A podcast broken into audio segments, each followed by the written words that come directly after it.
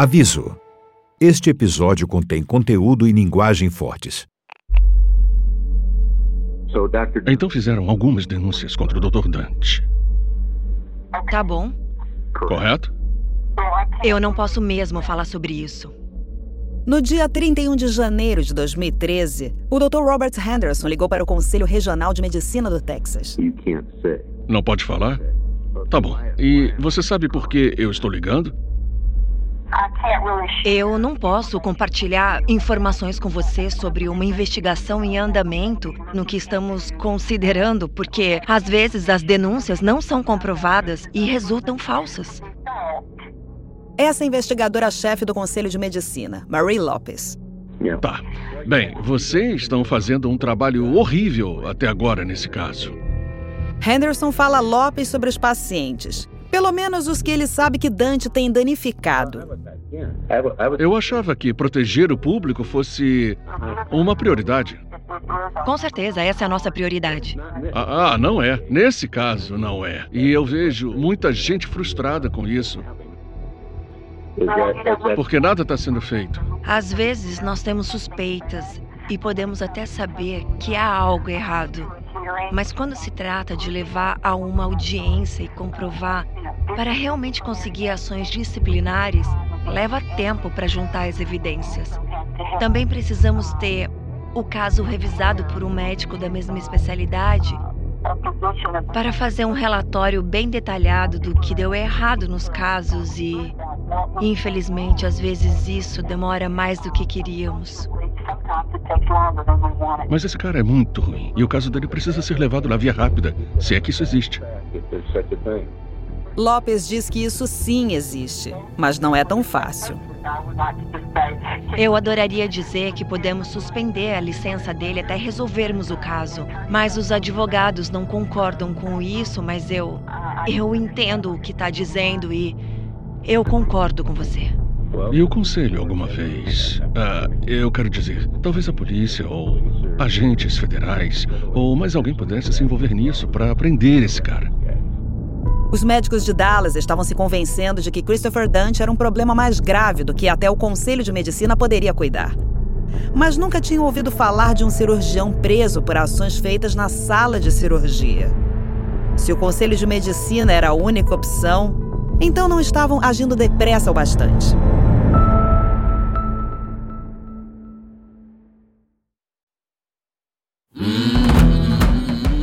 Para o Wondering, eu sou Ana Cristina Roma. E este é Doutor Morte.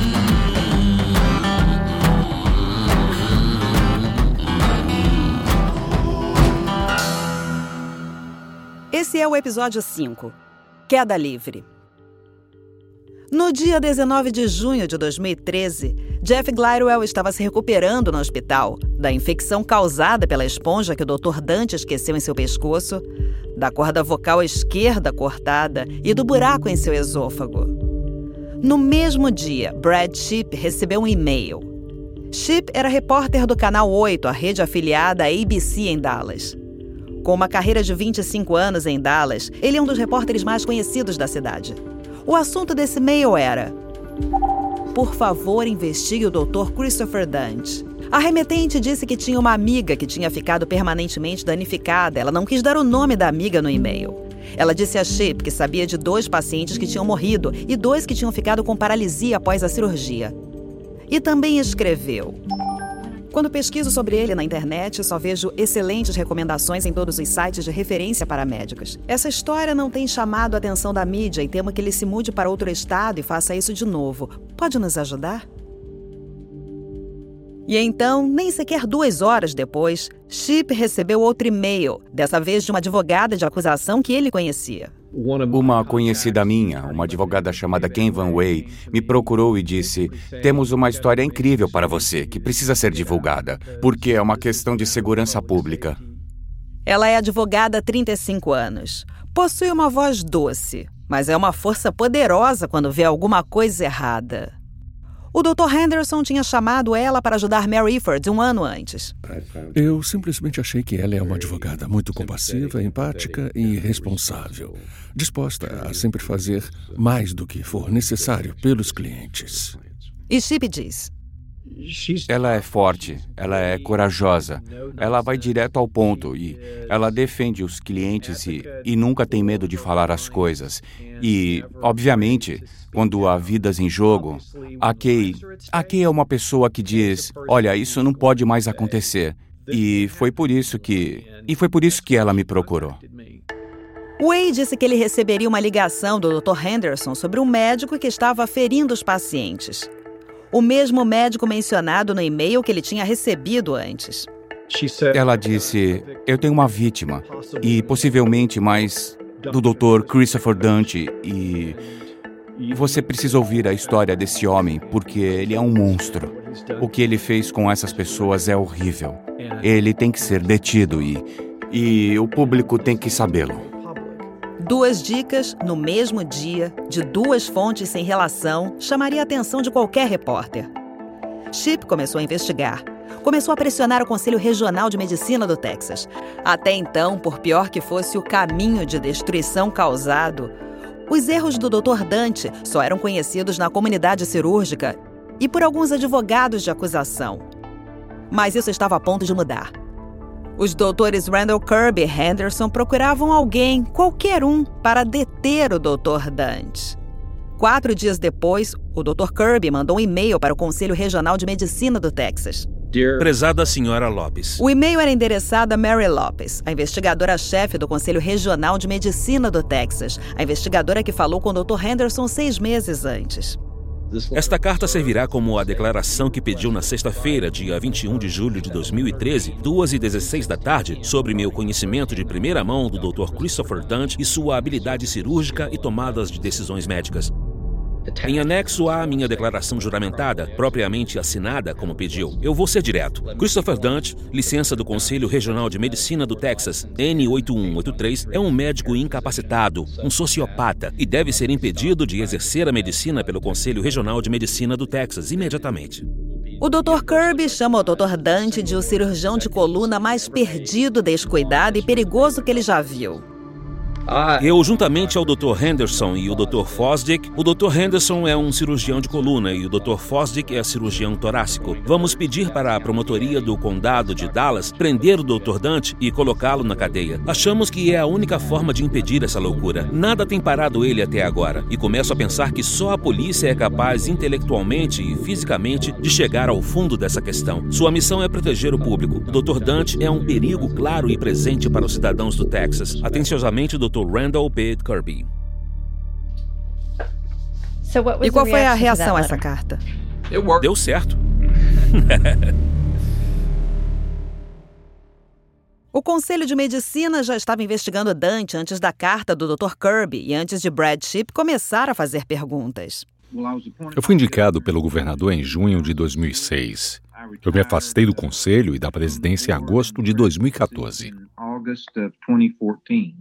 O Dr. Irving Zeitler é um médico de San Angelo, Texas, e fazia parte do conselho médico na época como chefe do comitê disciplinar. Então ele estava no comando quando o Conselho de Medicina investigava Dante. A lei do Texas exige uma queixa por escrito. Não pode ser anônima, mas é confidencial. E só conseguimos uma em uh, no final de agosto de 2012. Ele diz que não é incomum haver complicações na neurocirurgia e que há dois lados em toda a história.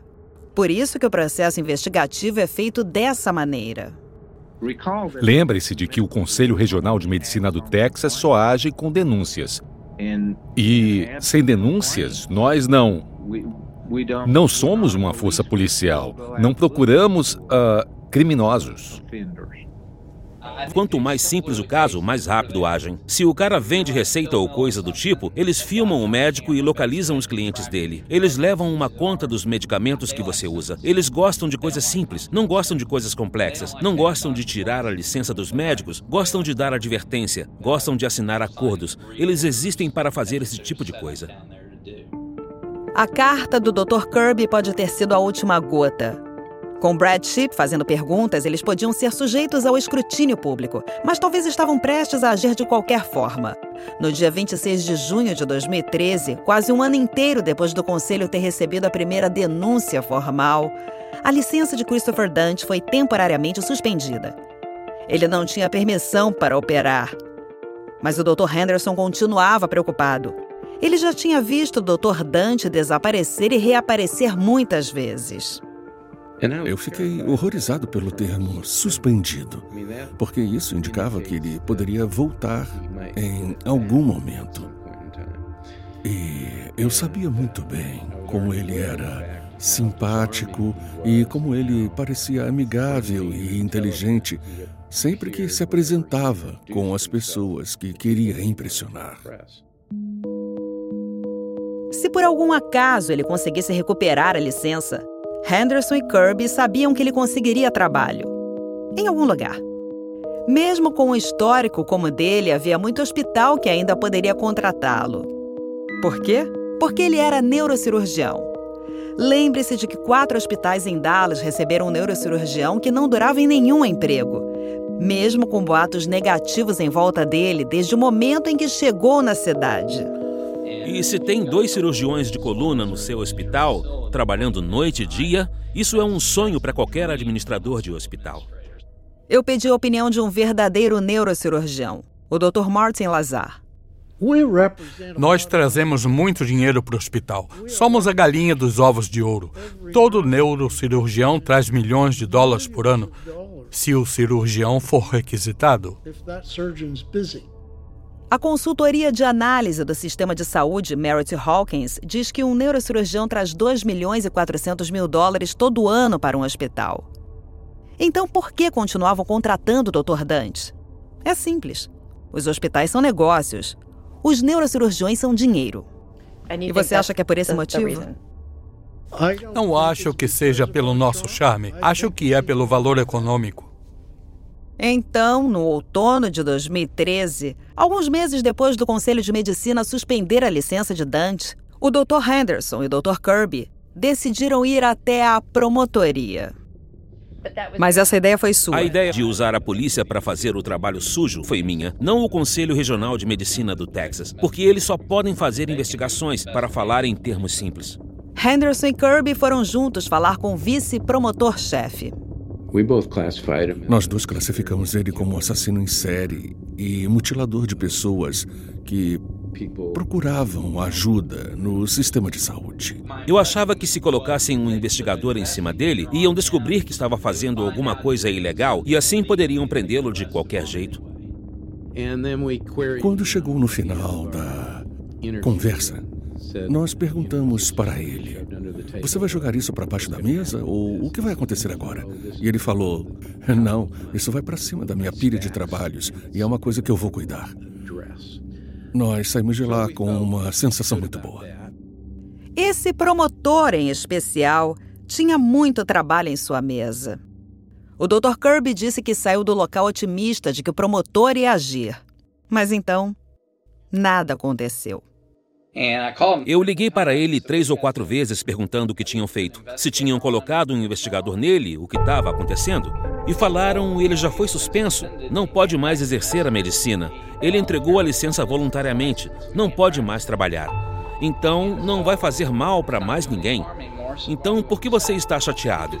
Eu falei: só porque ele não tem a licença médica não quer dizer que ele não vai querer matar alguém.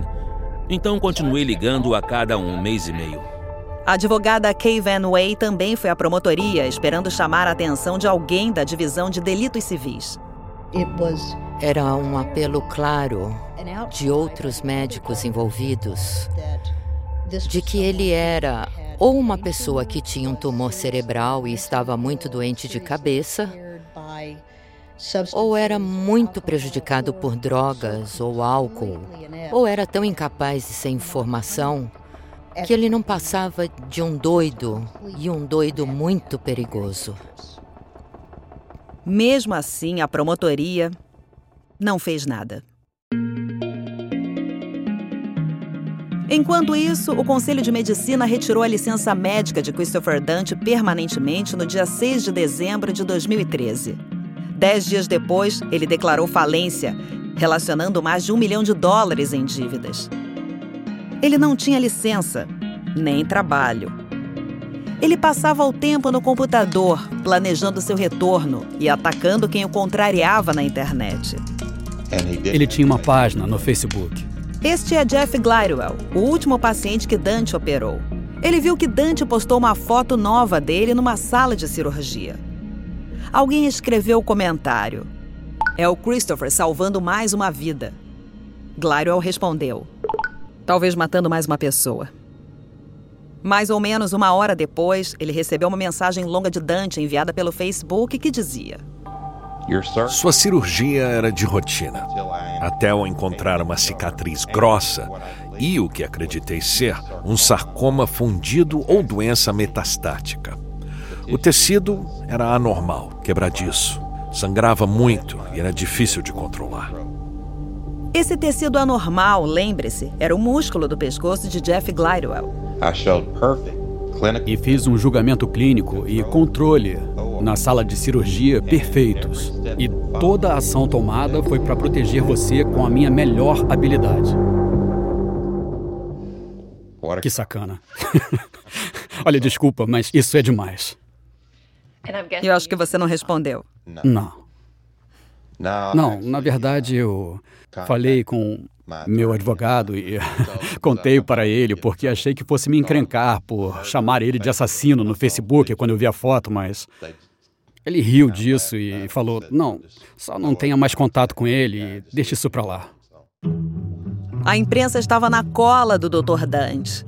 O conselho fez um comunicado de uma página quando suspenderam a licença dele em junho o que levou algumas matérias que só trataram o tema superficialmente. A primeira publicação em abordá-lo com profundidade foi a Texas Observer, uma revista respeitável bimestral de Austin, que publicou uma matéria em agosto de 2013. Mas isso não causou muito alvoroço em Dallas. Até que, mais um hospital do Texas é acusado de permitir que um cirurgião perigoso operasse pacientes, causando paralisia e até a morte. As acusações foram apresentadas em processos contra o Hospital Baylor Plano por dois pacientes que dizem que o cirurgião nunca devia ter sido autorizado para operar lá. Nosso repórter Brad Sheep investiga o que houve para o Canal 8. Brad Sheep colocou o Dr. Dante em centenas de milhares de televisores no norte do Texas.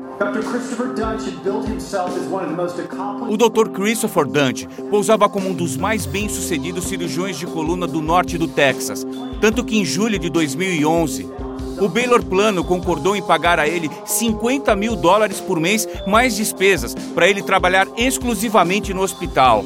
Mas segundo um processo aberto pela advogada Kay Van Way, o antigo empregador Dante o classificou como ególatra, mentalmente perturbado, alcoólatra e drogado, ou uma combinação de todas essas. O Baylor não se pronunciou oficialmente, mas negou todas as acusações. Vítima após vítima, e os parentes das vítimas dizem a mesma coisa. O Dante deveria ser detido antes de ter permissão para operá-los.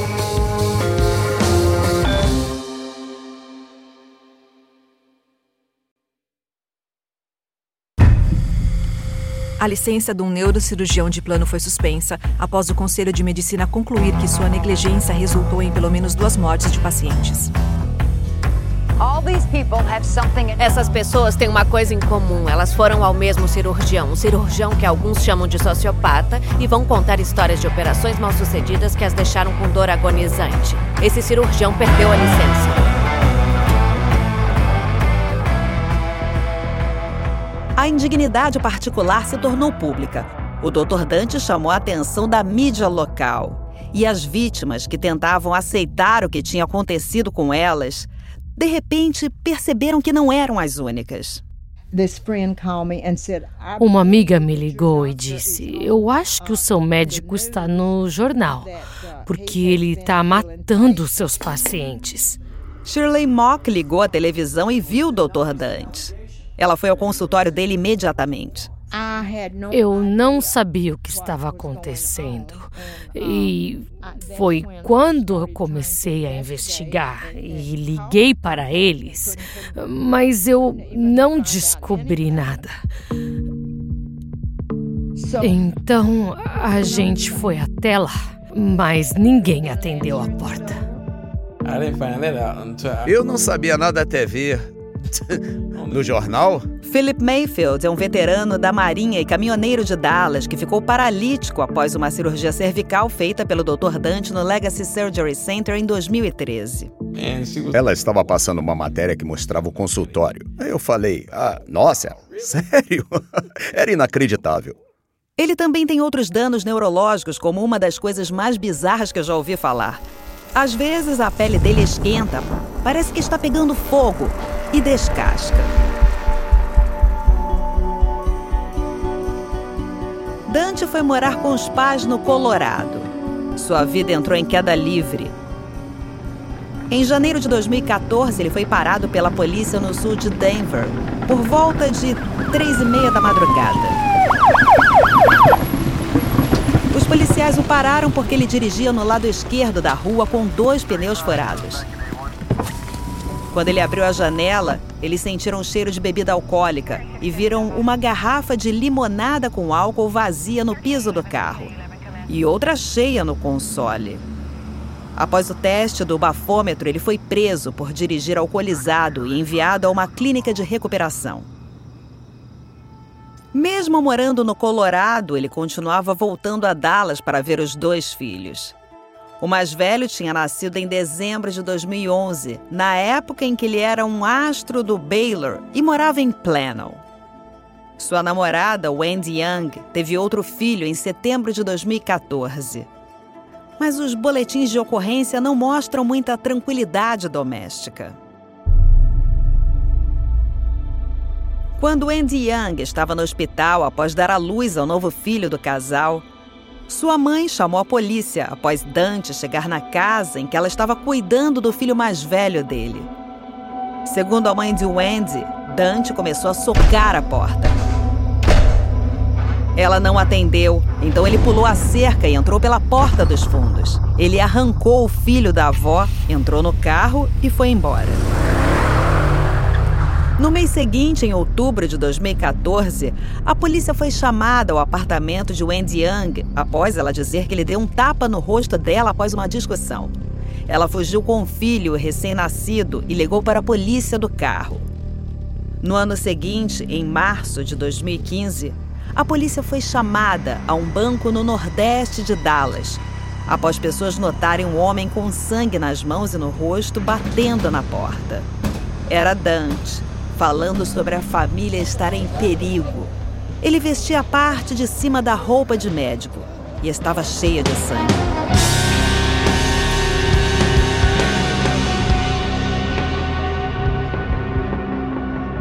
Os policiais o levaram ao hospital psiquiátrico próximo.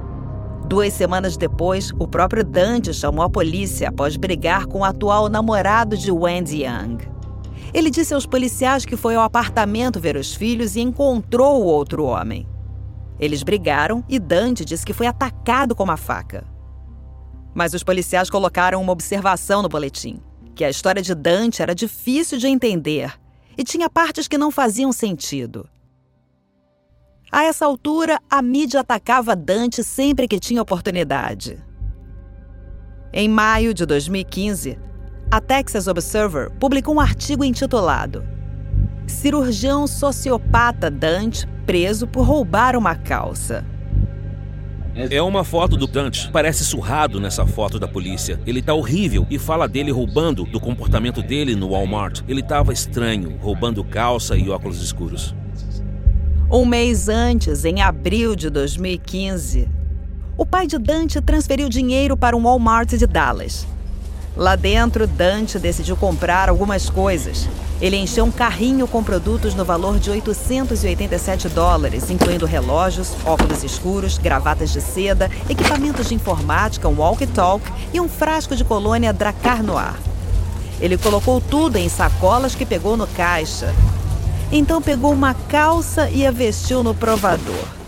Ele colocou a calça que levava no carrinho e saiu pela porta da frente usando a calça roubada, sem pagar. E foi preso por furtar a loja. Eu li isso e me lembro de que ele ficou postando comentários no próprio artigo, dizendo que era mentira, que aquilo era uma grande conspiração e que eu estava fazendo um complô contra ele com Doug Wong e os advogados de acusação. No final, Kirby acabou escrevendo: Alguém que tenha lido os comentários idiotas do Dante na matéria duvida que eu estava 100% certo em denunciá-lo para o Conselho de Medicina do Texas, terminando com dois pontos de interrogação e um de exclamação. A ladainha de Dante na internet durou dias. Ele ameaçou a Kay Van Way, Doug Wan e a mim. Lembre-se de que Doug Wan era sócio e supervisor do grupo médico que contratou Dante em Dallas. Eu imprimi aquilo e levei até a promotoria. E tinha 82 páginas. É, eu disse, gente, esse cara tá fazendo tudo de propósito. Ele tá praticamente admitindo que fez essas coisas de propósito. Ou seja, se não podem condenar esse cara, então fica difícil. Na época, uma nova promotora chegava no condado de Dallas. Chegou até a minha divisão, onde Dona, uma das chefes, estava dando uma olhada no caso para saber se tinha alguma coisa que podia ser feita. Daí eu vi ela falar a respeito e fiquei interessada. Então eu tomei a iniciativa de pesquisar para ajudá-la e terminei tomando conta do caso. Michelle Sugar é assistente de promotoria. Ela trabalhou em Dallas como promotora durante 13 anos normalmente levando assaltantes, ladrões, assassinos e traficantes a julgamento. Mas ela estava a ponto de aprender muito sobre a neurocirurgia. Era realmente impressionante. E quando pegou o caso, fez aquilo com gosto. Sugar batalhou para decidir de qual delito podiam acusar Dante, já que nenhum médico nunca tinha enfrentado acusações por algo ocorrido na sala de cirurgias. Até que soube de Mary Efford, como ela tinha mais do que 65 anos, era considerada idosa perante as leis do Texas. Então, nós podíamos aumentar a punição. E o júri poderia considerar de 5 a 99 anos ou até cadeia perpétua. Além disso, com o fato de que ele já tinha matado outros dois pacientes e deixado o melhor amigo tetraplégico, teria que ser um sinal para ele compreender que não devia operar a Mary de jeito nenhum. Mas o tempo era curto. A operação de Mary Efford tinha sido em julho de 2012, quase três anos antes. Nós tínhamos cerca de quatro meses de prazo antes de que o delito prescrevesse, quando eu assumi o caso. Eu passei os quatro meses seguintes totalmente focada nisso, para reunir o máximo de informação que eu podia. E quando chegamos no mês de julho, eu tinha muitas evidências para acusá-lo. Ela e sua equipe consultaram o neurocirurgião Dr. Lazar para entender melhor o baixo nível das cirurgias de Dante. Os tópicos recorrentes eram diagnósticos errados, procedimentos sem planejamento e muito mal executados. Então, os erros técnicos na operação eram diversos. E o resultado era dano ao sistema nervoso. Só para entender, o senhor já tinha visto erros como esses? Nunca. Os advogados de acusação estavam cientes de que aquele era um caso totalmente novo para o sistema de justiça penal. Levar um médico a julgamento pelo modo como exerceu a medicina. É extremamente incomum. Nós pesquisamos bastante para saber se alguém já tinha passado por um caso como esse e se outros médicos já tinham sido acusados pelo que fizeram durante uma cirurgia, por seu trabalho cirúrgico, mas não achamos nada. Eles montaram uma acusação não só por Mary Efford, mas cinco casos de lesão corporal qualificada, incluindo Floella Brown, a mulher que morreu após a operação um dia antes da cirurgia de Mary, e Jeff Glidewell, então esperaram Dante voltar para o Texas.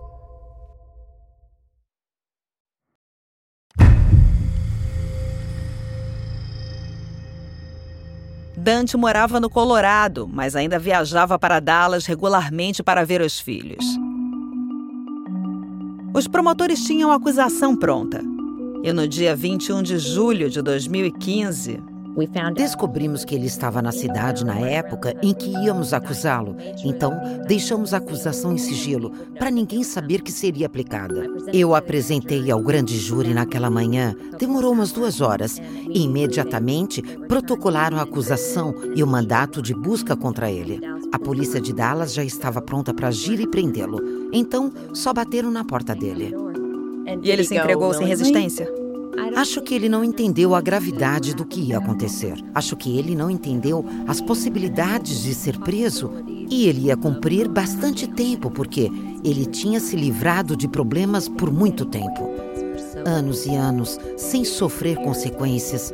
Não teve que pagar nada, não teve que se responsabilizar pelo que tinha feito. Então, achou que podia se livrar na conversa de novo. Como tinha se livrado de tudo que tinha feito com os hospitais, advogados civis e com o Conselho de Medicina. Ele também achou que poderia se livrar de uma acusação penal.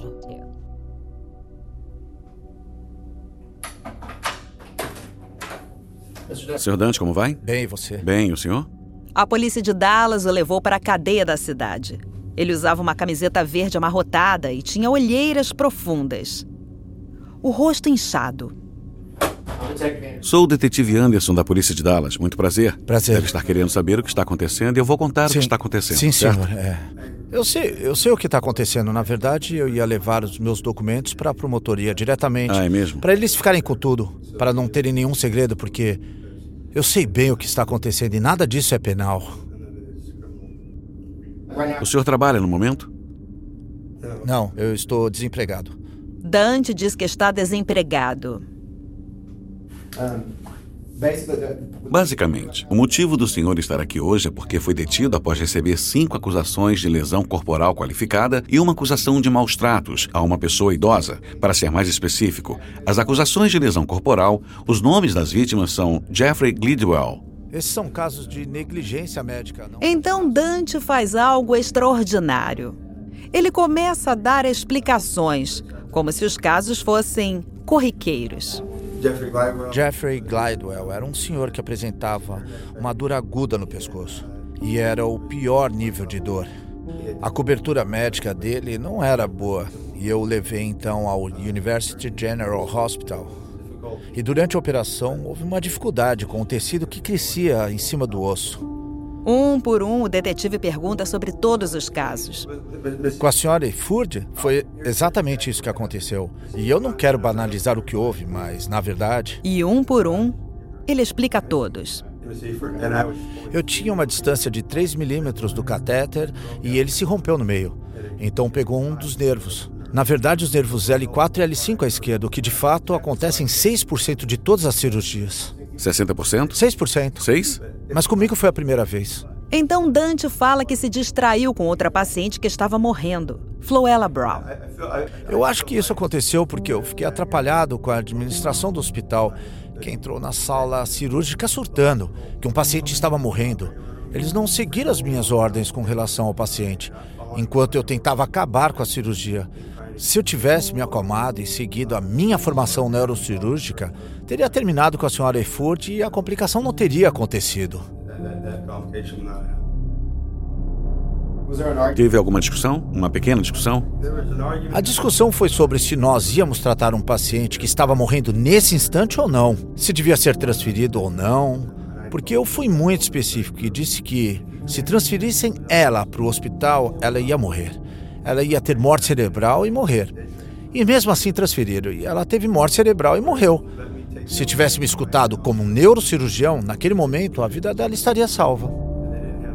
O detetive Anderson questiona sobre o uso de drogas e álcool. Essa, essa questão das drogas e do álcool, em meus 22 anos de carreira, nunca surgiu, nem uma vez. Não teve um exame, não teve reprovado, nem sugestão, nem acusação. Sabe de onde vieram essas acusações? Ah, sim, acusaram... sim, eu sei muito bem. Ele explica que os cirurgiões e advogados de Dallas inventaram as acusações sobre o uso de drogas e álcool. Então o senhor acha que foi um esquema? Sim. Conspiraram para inventar tudo isso? Sim. Ele tenta ligar para o pai. Atende, por favor, atende.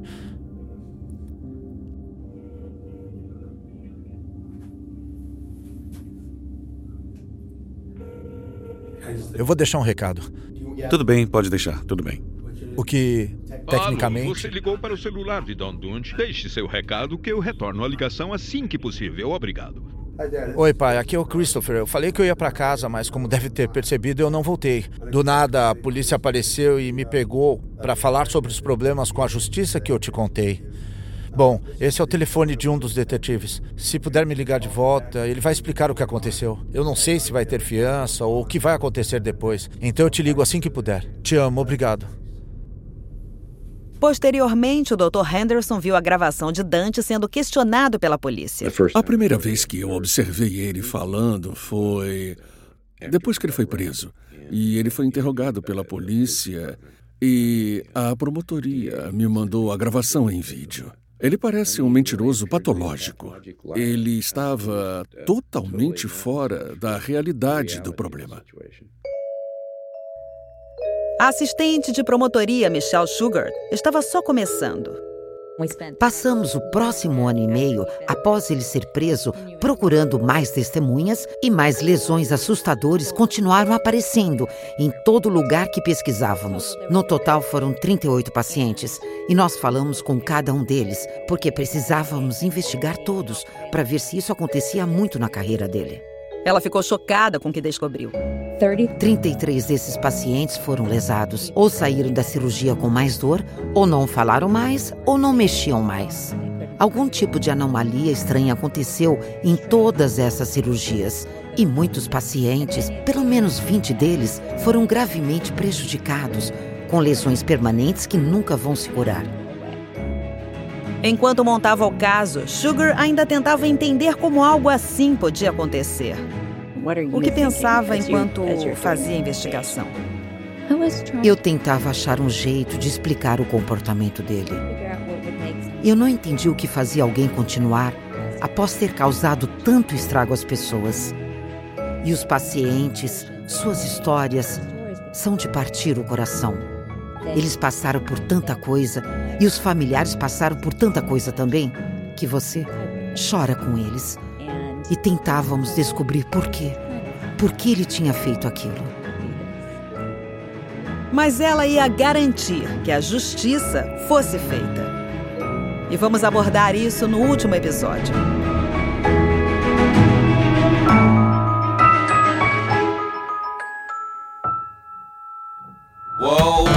Don't take no vacation in this land.